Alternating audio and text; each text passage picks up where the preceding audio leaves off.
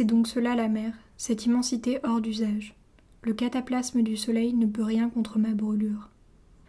Dans l'air fusent les couleurs électriques de sorbet, puisées dans la glace par les mains gercées de fiblème. Pourquoi est-ce si calme? Que veut-on nous cacher? J'ai mes deux jambes et le sourire pour avancer.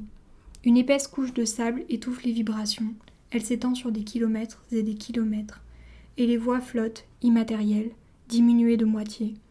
Le regard vient heurter contre ces surfaces lisses, qui renvoient comme un boomerang leur vision blesser l'œil. Faut-il s'en étonner s'il lui porte des lunettes noires? Faut-il s'en étonner s'il a opté pour une soutane? Ceux qui s'occupent de rassembler leur butin de sardines lui présentent la muraille de leur dos. Ils manipulent les losanges verts et noirs comme les morceaux d'un corps. La mer aux serpents nombreux qui avait créé ces cristaux se retire en rampant et siffle longuement sa détresse. Cette botte noire n'a aucune pitié pour personne. C'est le corbillard d'un pied mort, le noble pied mort et amputé de ce prêtre, qui sonde maintenant le puits de son livre. Le paysage en relief des caractères imprimés, des bikinis obscènes se cachent dans les dunes, des seins, des fesses, une confiserie dont les cristaux de sucre titillent la lumière, alors qu'une eau verte ouvre un œil, malade de tout ce qu'il a englouti, des bras, des jambes, des images, des cris. Derrière les bunkers de béton, deux amants se décollent de leur étreinte. Ô faïence blanche de la mer, que de soupirs ravalés, que de sel au fond de la gorge. Et celui qui regarde, tremblant, tendu comme une longue étoffe, entre une virulence immobile et une herbe touffue comme une toison pubienne.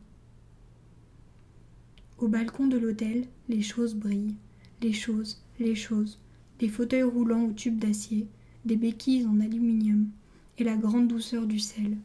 Pourquoi devrais-je marcher plus loin que le brise-lame jonché de coquillages? Je ne suis pas une infirmière, serviable en blouse blanche. Je ne suis pas un sourire.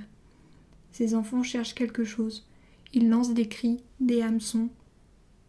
Mais mon cœur est trop petit pour penser leur terrible faute. Voici le flanc d'un homme, les côtes rouges, les nerfs qui jaillissent comme des arbres, et voici le chirurgien. Son œil est un miroir, une facette de savoir. Dans une des chambres, sur un matelas rayé, un vieil homme est en train de s'éteindre. Sa femme qui pleure ne peut plus rien pour lui. Où sont les pierres des yeux, jaunes et précieuses, et la langue, saphir de cendre? Sa tête sur la dentelle semble un gâteau de noces. C'est un être bien supérieur maintenant on se croirait devenu propriétaire d'un saint. Les infirmières ne sont plus si belles sous leurs coiffes zélées. Leur teint s'est rembruni comme des gardénias qui roussissent. On a roulé le lit au milieu de la pièce. C'est donc cela être complet. C'est horrible. Porte-t-il un pyjama ou une tenue de soirée? Sous ce drap collé à lui tout sort son bec paisible, poudré de blanc immaculé.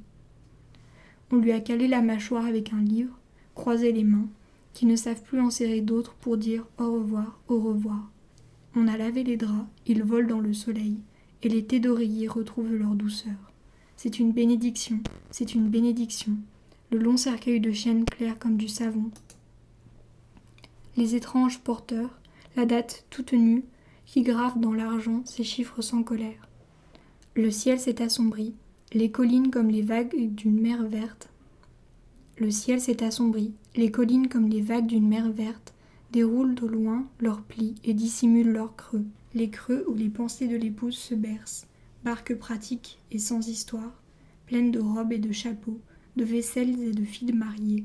Un rideau vacille à la fenêtre ouverte, au salon de la maison de pierre, vacille et dégouline, cierge pitoyable. Et c'est la langue du mort. Souviens-toi, souviens-toi. Il est si loin maintenant, et ses gestes passés, figés autour de lui comme des meubles, un décor, et la pâleur se joint à la pâleur, la pâleur des mains et des visages familiers, la pâleur déployée des iris fiers. Fleurs envolées vers le néant lointain, souvenez-vous de nous. Les bancs vides de la mémoire veillent les pierres, les dalles de marbre aux veines bleues, les bocaux remplis de jonquilles. C'est tellement beau ici, c'est tellement reposant. Ces feuillages aux rondeurs incroyables des tilleuls, Boule verte en fils impeccables, les arbres se rendent à l'église. La voix du prêtre accueille le corps, lui parle dans l'air ténu, les collines renvoient l'écho des cloches qui se sont tues, un éclat lumineux de blé et de terre grasse. Quel est le nom de cette couleur? Couleur du sang séché des vieux murs au soleil, du sang des vieux moignons, du cœur carbonisé. La veuve avec son portefeuille noir et ses trois filles, la veuve nécessaire au milieu des bouquets, enveloppe son visage comme du linge délicat qu'elle ne dépliera plus. Un ciel infesté de sourires réservés pour plus tard écoule tous ces nuages. Les fleurs des fiançailles épuisent leur fraîcheur, et l'âme est fiancée, fiancée en ce lieu paisible, et le fiancé est rouge et négligent, il n'a pas de visage. Derrière la vitre de la voiture, c'est un monde aimable et inoffensif qui ronronne. Je suis en noir, je ne bouge pas dans ce cortège qui glisse au ralenti derrière le fourgon. Et le prêtre est un vaisseau navré, une morne toile de goudron qui suit le cercueil fleuri comme une jolie femme, une armure à ses couleurs, lèvres, seins et paupières, à l'assaut de la colline.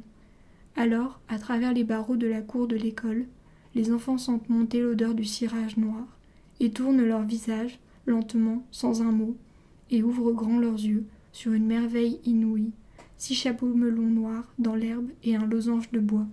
Un losange de bois et une bouche à nu très rouge et monstrueuse. En un instant le ciel se déverse dans le trou comme du plasma. C'est sans appel. Il n'y a plus d'espoir. Bonjour, je m'appelle Léna et je viens de lire le poème Berck-Plage de Sylvia Plath. Berck-Plage est extrait du second et dernier recueil de la poétesse américaine Sylvia Plath et paru de manière posthume après son décès prématuré. C'est un poème très riche dont il serait difficile de résumer le contenu et les multiples images, mais il évoque en particulier la mort et les funérailles d'un des voisins de Sylvia Plath, Percy B., dont le déclin est aussi retracé dans l'une de ses nouvelles que je ne saurais trop vous recommander de lire. Je ne vais pas vous cacher que Sylvia Plath est une de mes écrivaines préférées. Son œuvre très diversifiée comporte des poèmes, mais aussi un roman et des nouvelles, et elle se distingue en particulier par le regard hors du commun qu'elle pose sur l'existence. Place n'a pas besoin d'employer des mots compliqués pour réinventer les choses de la vie quotidienne et les sentiments. Elle se montre clairvoyante au sujet de ces derniers, et c'est mieux que personne, à mon avis, parler des troubles qui peuvent nous agiter.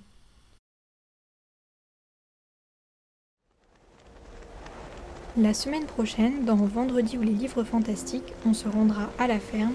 Je vous présente par avance mes meilleurs voeux pour la nouvelle année et je vous dis